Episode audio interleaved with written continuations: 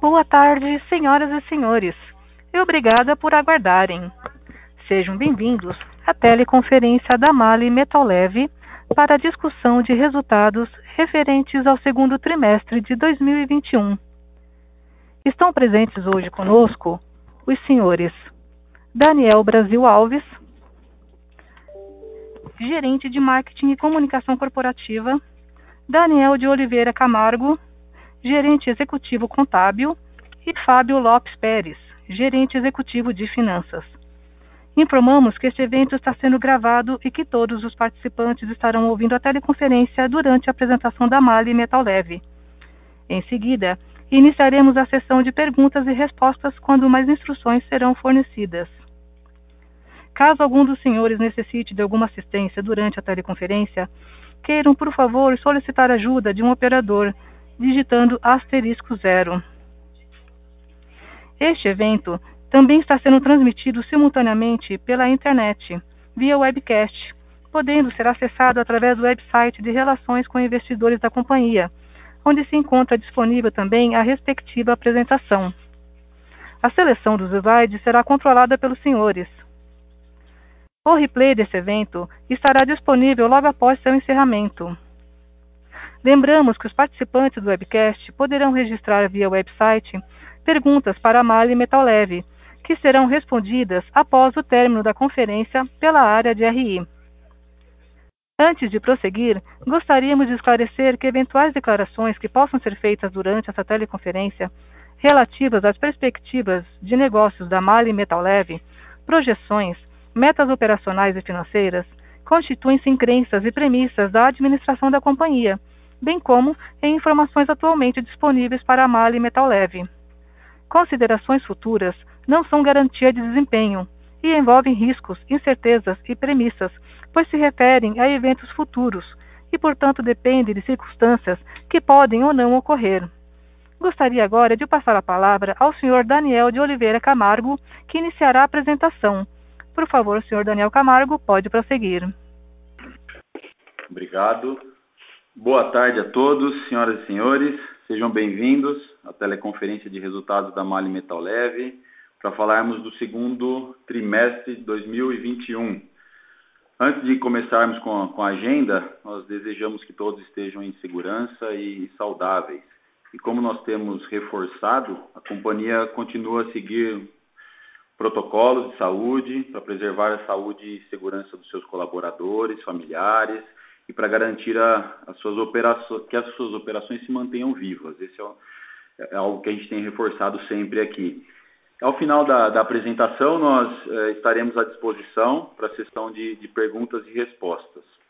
Então, passando para a nossa é, agenda, no slide de número 2, nós vamos abordar os destaques do trimestre, a visão geral do mercado, Vamos falar sobre o desempenho das receitas líquidas, sobre a gestão financeira, sobre investimentos e depreciação e, por último, como eu já disse, a sessão de perguntas e respostas. No próximo slide, slide de número 3, nós temos então alguns destaques, o desempenho da companhia no segundo trimestre e primeiro semestre de 2021 a receita líquida de vendas, como podemos ver aqui na tabela, foi de 889,1 milhões no segundo trimestre de 2021 e ela foi 146,4% maior que, no, que o segundo trimestre de 2020. E no, no primeiro semestre, acumulado, então, foi de 84% acima do primeiro eh, semestre de 2020. O aftermarket doméstico foi responsável por uma receita de 243,5 milhões nesse segundo trimestre de 2021 e foi 115,5% maior que o segundo trimestre de 2020. Quando comparamos o, o semestre, ele foi maior em 86,7%. No equipamento original doméstico, a receita foi de 244,7 milhões no segundo TRI 2021 234,7 maior que o segundo TRI 2020. E no semestre, quando comparamos, foi 99,8% é, maior, ou acima. O aftermarket exportação, a receita foi 98,3% 13% maior que o segundo trimestre do ano anterior e no semestre foi de 75,1%. E o equipamento original exportação foi responsável por uma receita de 330,7 milhões no segundo trimestre deste ano, algo que foi 137,2 maior do que o segundo trimestre de 2020. E no semestre, quando comparados os períodos, temos 74,6% acima. Ainda temos aqui, então, na tabela abaixo, o nosso EBITDA, que no segundo trimestre de 2021 foi de 262,9 milhões, quando comparado ao segundo trimestre de 2020, foi bem maior, obviamente, pela situação que vivíamos no segundo trimestre de 2020. E nós tivemos, portanto, uma margem de EBITDA ajustada aí no segundo trimestre de 19,6% e a margem EBITDA ajustada do primeiro semestre de 2021 foi de 21,7%. Eu gostaria agora de passar a palavra pro Daniel Brasil, que vai abordar a visão geral do mercado e o desempenho das receitas líquidas. Por favor, Daniel. Muito obrigado, Daniel Camargo. Boa tarde a todos. Mais uma vez, muito obrigado pela participação na teleconferência de resultados da MAHLE Metal Leve. Eu vou iniciar aqui pelo slide 4, aonde nós temos a produção e vendas de veículos Brasil e Argentina, primeiro semestre desse ano comparado com o ano anterior. No quadro superior são os veículos leves, aonde nós temos no Brasil, nas vendas, 32% de crescimento. Na Argentina, um crescimento de 40%. Brasil mais Argentina, um crescimento de 33%. Na produção de veículos leves no Brasil, um crescimento de 55%. Na Argentina, um crescimento de 124%. Brasil mais Argentina, um crescimento de 63%. Obviamente, nós estamos comparando, né, com o ano anterior, com os meses onde nós tivemos o pico da pandemia, então os percentuais são bem elevados por causa disso. Porém, o retrato atual, na verdade, nós temos aí uma certa complicação, né, na produção de veículos. Não sei o quanto vocês têm acompanhado, né, mas a indústria ela passa por certa dificuldade com relação aos semicondutores. Então há uma certa dificuldade com relação a ter um ramp up, ou seja, pra aumentar essa produção, e resultado disso é o nível atual de estoque de veículos, né, no Brasil. Atualmente, nós temos 15 dias de estoque, enquanto que o normal seria de 30 a 33 dias, e são 85,000 veículos, né. Então, há alguns exemplos de montadoras aí que ficaram até 5 meses sem produzir alguns modelos de veículos. Isso tá voltando, ou seja, até tem um anúncio aí do retorno de produção de alguns modelos. Em contrapartida, algumas montadoras também, durante essa semana, anunciaram paradas aí de 2 semanas, justamente devido a esse tema do semicondutor. Então, dando uma visão, falando um pouquinho aí de uma expectativa do ano cheio, né, do ano de 2021, utilizando como referência as projeções da Anfavea. A Anfavea tem aí pro mercado de veículos leves uma previsão de 15% de crescimento nas vendas e de 25% de crescimento na produção. A nossa visão, a visão MAHLE, ela é um pouco menor, tanto em vendas quanto em produção, justamente devido a essa dificuldade aí que o setor vem passando, tá? Passando agora pro quadro de baixo, de veículos pesados, aonde nós temos nas caminhões e ônibus, um crescimento nas vendas no Brasil de 52%. Na Argentina, um crescimento nas vendas de 64.5%. Brasil mais Argentina, 53.3%. Na produção, Brasil, um crescimento de 94.6%. Na Argentina, 224%. Brasil mais Argentina, 95.8%. O mercado de veículos pesados, ele é um pouco diferente dos veículos leves, apesar das dificuldades, ele tem correspondido, ou seja, as montadoras estão conseguindo é, atender, ou seja, fazer a produção e atender essa alta demanda, principalmente do agronegócio, que tem puxado bastante o volume de caminhões. E no caso de veículos pesados, uma expectativa para o ano todo de 2021, novamente usando aí a Anfávia como referência, a gente tem a previsão da Anfávia de vendas de crescimento de 13% quando comparado com o ano de 2020, né, nas vendas, e 25% na produção. E a visão Mali no segmento de pesados ela é um pouco melhor do que a visão da Anfávia. Então, ou seja, no veículos leves a gente tem uma perspectiva um pouco menor, nos veículos pesados um pouco maior. Isso, obviamente, é, ajuda também no mix, nas vendas de, de, das peças Mali, no caso dos veículos pesados. Passando agora para o slide 5, no slide 5, nós temos a produção de veículos da América do Norte e Europa, primeiro semestre desse ano comparado com o semestre do ano anterior. Então, América do Norte, veículos leves, um crescimento de 33%, veículos médios e pesados, 42%, totalizando América do Norte 33,6% de crescimento. Na Europa, veículos leves, um crescimento de 32%, veículos médios e pesados, 34,8%, Europa 32,1. Então, Europa e América do Norte consolidado 32,7% de crescimento. Também números significativos, os percentuais são é, menores aqui comparado com, com a nossa região. Aqui tivemos quedas maiores aí nos meses do ano anterior, né? Então por isso esse, mas também o mercado externo em, em recuperação dos volumes. A indústria global passa por essa dificuldade dos semicondutores porém vem conseguindo aí é, números significativos aí de produção de veículos. Passando agora para o slide 6. No slide 6 nós temos a evolução da receita líquida de vendas. O quadro superior é o trimestre e o quadro inferior é o semestre. Eu vou focar então aqui no quadro inferior primeiro semestre de 2021. Na segunda coluna, nós temos é, o volume preço, a terceira coluna, variação cambial, a quarta coluna é o primeiro semestre de 2020 e as três últimas colunas nós temos as variações.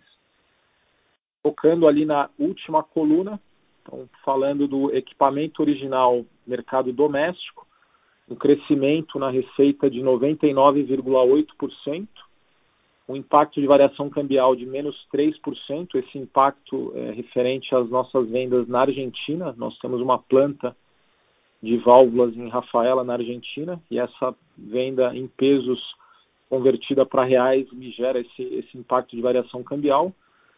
Então, o impacto volume e preço no mercado equipamento original doméstico de 102,8%. É um desempenho superior ao crescimento ali da produção de veículos. E o principal fator para esse crescimento é o mix de, de produtos. Né? Então, a gente viu lá os veículos pesados com um crescimento superior comparado com os veículos leves. Nós temos também o aumento das vendas de peças de reposição, de OIS, né? e também é, um ganho de market share. Na segunda linha, nós temos o equipamento original exportação, um crescimento de 74,6% no semestre 21 contra o semestre 20. Impacto de variação cambial 40,5%. Impacto volume-preço de 34,1%, bem alinhado com o crescimento do mercado que a gente viu no slide anterior ali da produção de veículos. A soma do equipamento original, um crescimento de 84,6%. Impacto variação cambial 23,2, impacto volume preço 61,4%. No mercado de aftermarket doméstico, um crescimento de 86,7% no semestre, impacto variação cambial de menos 14%, impacto volume preço 100,8%. Aqui também o impacto cambial referente à Argentina, ao peso convertido aqui em reais, a venda, Nesse mercado também é uma recuperação, uma forte demanda e uma recomposição dos estoques, então é, trazendo esse faturamento e também ganho de market share com a desvalorização do real, os importados ficando menos competitivos e a Mali ganhando market share nesse mercado de aftermarket. Na exportação, aftermarket no semestre, um crescimento de 75%, impacto variação cambial 14,3%, impacto volume preço 60,8%. Também aqui, é, forte demanda, recomposição dos estoques, destaques aqui para Chile, Paraguai e Peru. E o total do aftermarket, um crescimento de 84,1%, variação cambial de menos 7,8%, impacto volume preço 91,9%. E o total da receita equipamento original, aftermarket, doméstico e exportação, um crescimento de 84,5% no semestre, 12,3% de impacto cambial, 72,2% aqui impacto de volume e preço. Passando agora para o slide 7. No slide 7, nós temos a exportação consolidada por região geográfica, primeiro semestre de 21 contra o primeiro semestre de 2020, sem grandes alterações, sem maiores comentários aqui nesse slide. Eu volto a palavra agora para o Daniel Camargo e estarei disponível ao final do call para tirar as dúvidas aí e perguntas. Obrigado, Daniel Brasil. Vamos para o slide de número 8. Apresentamos aqui a margem bruta, onde nós podemos ver aqui na última linha já o resultado bruto segundo trimestre de 2021 foi de 261,1 milhões contra 43,9 do segundo trimestre de 2020, ou seja, é, um aumento aí de 12,2% para 29,4% do resultado bruto no trimestre. E no semestre, é, de 205,6 milhões no ano passado, primeiro semestre, para 517,3 nesse semestre de 2021, ou seja, indo de 22% é, para 30%. E essas margens apresentadas, é, elas refletem o aumento de volume e mix de produtos que, favoreceram o, trimestre e semestre também, é, como já enfatizado, veículos pesados, aftermarket, isso, obviamente, aliado aos esforços e, e eficiências internas que a, que a companhia está sempre buscando.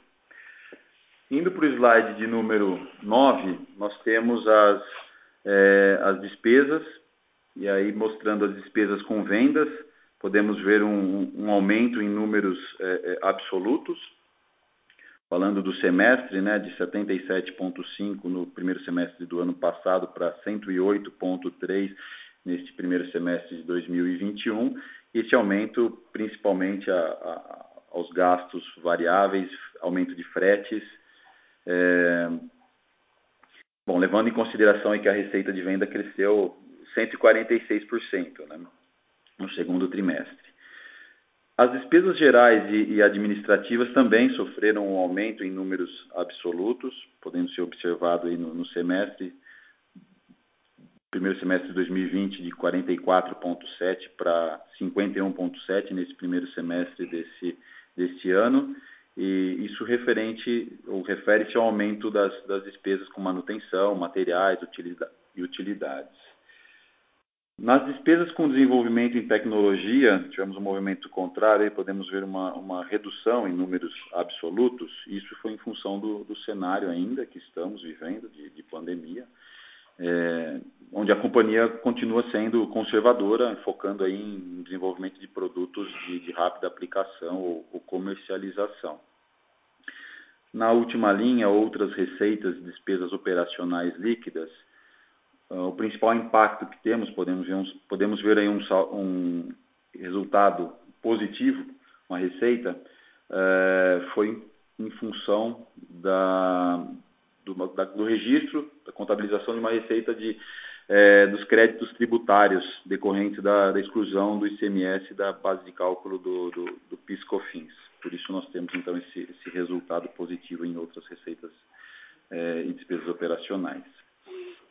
Gostaria de passar a palavra agora para o Fábio Pérez, ele vai abordar o resultado financeiro líquido e os investimentos. Por favor, Fábio. Boa tarde a todos.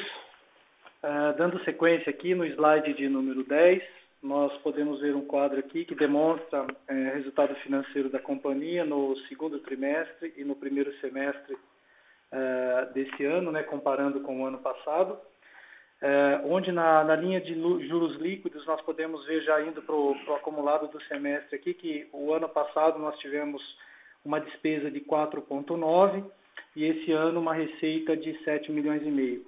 A diferença basicamente vem desses 8 milhões que refere-se à exclusão é, do ICMS da base, como o Daniel acabou de explicar, e aqui então tem o reflexo de 7,9 milhões referente aos juros é, daquele montante mencionado.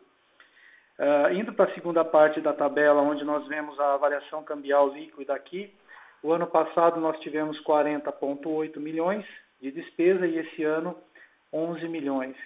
É, basicamente refere-se à variação cambial oriunda do, das operações de, de ACC, que nós tivemos uma desvalorização pesada no, no início da pandemia, já nesse ano com a taxa um pouco mais estável. Uh, o terceiro ponto da tabela aqui é a variação monetária líquida, onde é, ficou basicamente igual nos dois semestres aqui, bem, bem próximo, né, 14,7 contra 14,5. E na parte inferior da tabela nós podemos ver os montantes é, das aplicações e das dívidas do período. Né? O ano passado nós tivemos um caixa médio de 338 milhões no primeiro semestre e esse ano 155 milhões, então uma redução de 54%. Já na questão das dívidas, nós tivemos em torno de 595 milhões e esse ano 156, o que mostra uma redução nas dívidas de 73,7%. Indo para o slide de número 11, nós podemos ver aqui a divisão, né, a, a abertura aqui da, do endividamento da companhia em curto e longo prazo, onde nós temos 43% eh, esse ano no, no, no, curto prazo e 57% eh, no longo prazo. O longo prazo ele é constituído basicamente da, das operações de FINEP que foram captadas no, no, no, passado. E a de curto prazo é um pedacinho da FINEP mais as NCS que nós captamos para fazer a recomposição do caixa. Do lado direito, nós podemos ver aqui que o FINEP representa 74% do nosso fundo, enquanto as NCS representam 26%. Aí Logo acima dos percentuais, nós temos os custos, né, que o FINEP hoje um custo médio de 4,11% e as NCS 0,79% é, de custo. Então, o custo médio da companhia hoje de captação, é, fazendo o mix aqui, nós temos 3,6% ao ano. E na tabela, nas tabelas inferiores, nós vemos aqui os vencimentos de cada operação então, nós temos, é, no nosso curto prazo aqui, nós temos um, um, pagamento um pouco mais pesado, que é referente à NCE, é, em junho de 22, de 50 milhões, e o resto é distribuído ao longo dos meses aqui. No longo prazo, é, são as operações do FINEP que vencerão conforme o cronograma contratado com, com a instituição. É, indo agora para o slide de número 12, nós mostramos aqui os investimentos que nós fizemos no primeiro semestre de 2020, de, na ordem de 8,6 milhões. É, sempre lembrando que houve essa redução substancial devido à, à pandemia, ao cenário que nós estamos vivendo, né? E já no, no, em 2021 nós temos 26,9%. É, então, o que representa na, em termos de percentual de, de receita líquida de vendas, 1,6%, e a depreciação 52,8% do total. Lembrando que uh, na, na reunião que nós tivemos recentemente, no dia 11 de agosto, foi aprovado 73,3 milhões em termos de investimento, os quais serão é, investidos ao longo do segundo é, semestre. Então, ficamos por aqui com as explicações e passamos agora então à sessão de perguntas e respostas, onde os senhores poderão esclarecer as potenciais dúvidas aí. Senhoras e senhores, iniciaremos agora a sessão de perguntas e respostas. Para fazer uma pergunta, por favor digitem asterisco 1. Para retirar a pergunta da lista, digitem asterisco 2.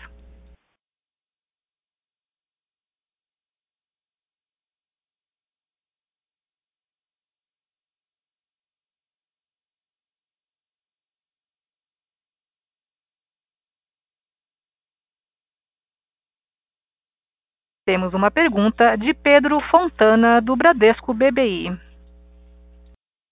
Boa tarde, pessoal. Parabéns pelo resultado e obrigado por pegar minha pergunta. É, vocês reportaram agora no segundo TRI uma despesa com passivo ambiental de 20 milhões. Eu queria entender o que é exatamente essa provisão. Obrigado.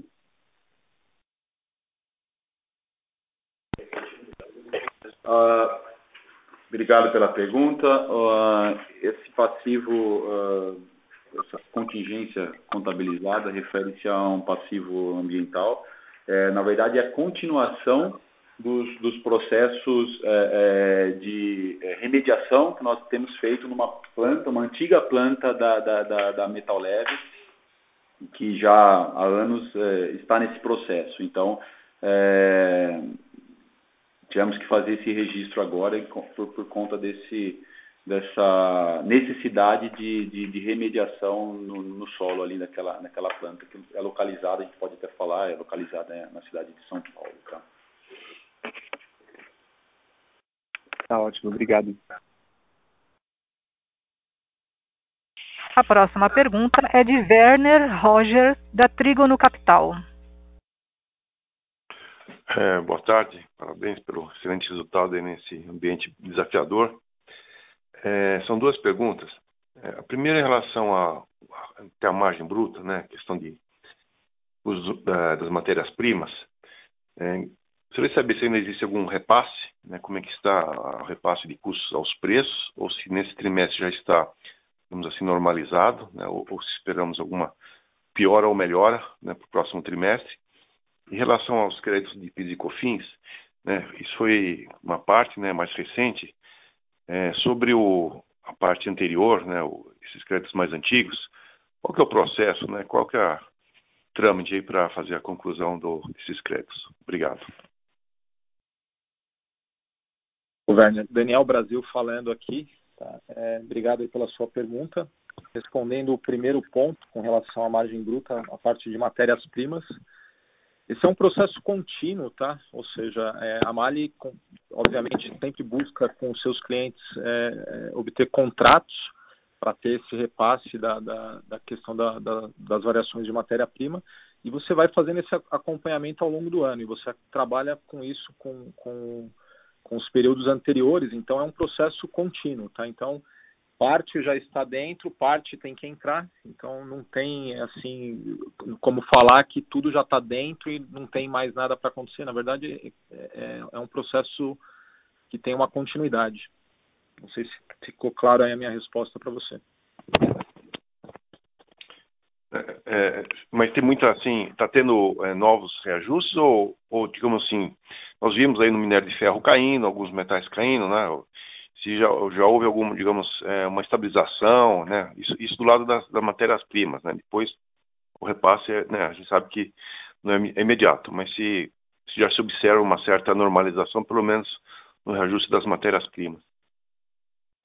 É, e teve um crescimento bem significativo alguns materiais, olhando aí no, no histórico recente, variação de, de um ano, seis meses, está um pouco mais estável comparado com a situação anterior, tá? Mas ainda você tem ainda cresci, ainda tem evoluções, ainda tem crescimentos ainda. Não está não tá totalmente estável não.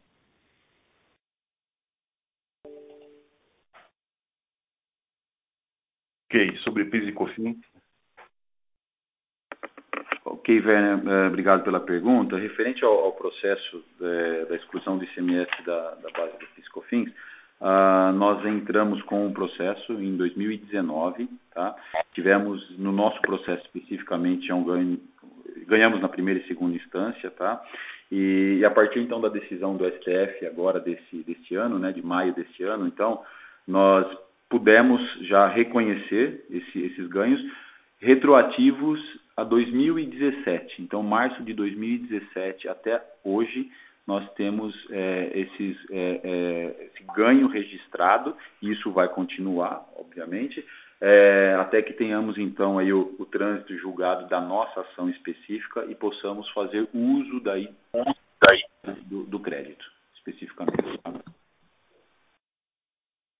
Ok, obrigado. A próxima pergunta é de Marcelo Mota, do Banco JP Morgan.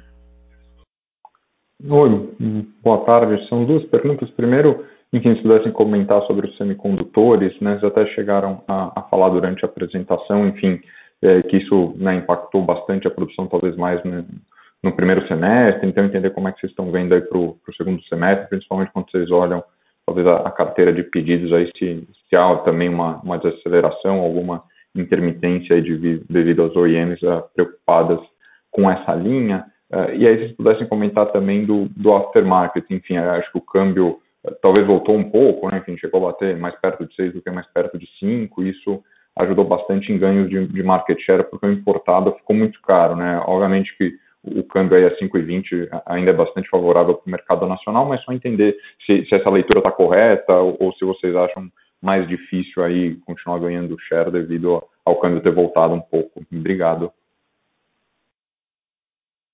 Ô Marcelo, é Daniel Brasil falando, obrigado aí pela, pelas suas perguntas. Com relação aos semicondutores, é, infelizmente não, não, é possível, ou seja, falar que a, a situação ela já está resolvida ou vai melhorar, ou seja, a gente teve aí essa semana anúncios aí de postergação de férias de montadoras e anúncio de férias também.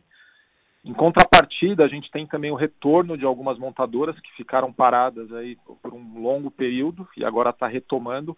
O que, é, o, que, o que a gente tem visto, ou seja, a carteira de peças ela, ela continua elevada. O que não está sendo possível são as montadoras elevar o nível de produção. Então, como eu comentei, o estoque bem baixo, com 15 dias, e a demanda bem aquecida pelos veículos só que o nível de produção ele está nesse patamar aí já há uns três meses aí e, e, não vai, ou seja, não, não rompe esse, esse nível, tá? Então, é, as montadoras obviamente têm feito todos os esforços para não parar as linhas com embarque aéreo, ou seja, se desdobrando para ter os componentes e ter as linhas rodando. Então a gente não vê uma, uma piora significativa na condição atual, porém também é, o, esse ramp-up ou essa, esse incremental aí de produção, a gente não, não visualiza ele no curto prazo, tá? Talvez um pouco mais aí para o final do ano. A questão dos semicondutores, é, ela vai ainda entrar durante o ano de 2022, então isso é globalmente a situação está bem, é, tá bem estável com relação a esse componente afetando aí as montadoras. Com relação ao segundo ponto, é, o aftermarket, como você falou, o câmbio ainda ele está ainda elevado, né, então favorecendo e até pela falta de veículos novos, o, o mercado de veículos usados ele está bem aquecido. Então as pessoas acabam tendo uma fila muito grande aí de espera para obter o carro novo, acaba decidindo por um semi novo e aí tem as revisões. Na parte de revisões também de veículos pesados também um crescimento nessa venda do aftermarket. Então é, o mercado aquecido, teve um desabastecimento de estoque lá na pandemia, que gerou, obviamente, essa recomposição aí de estoque aí no retorno e esse aumento de demanda. Então, você tem uma demanda que é superior à anterior e essa recomposição de estoque. Então, é, o mercado ele, foi isso que puxou aí essa venda de aftermarket. Não sei se ficou claro aí as respostas.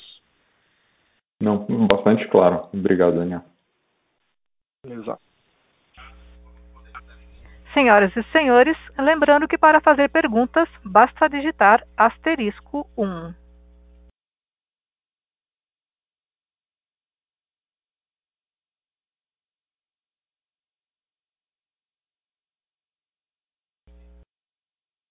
Encerramos nesse momento a sessão de perguntas e respostas. Gostaria de passar a palavra ao senhor Daniel Camargo para as considerações finais. Muito obrigado a todos mais uma vez e que continuem saudáveis e seguros.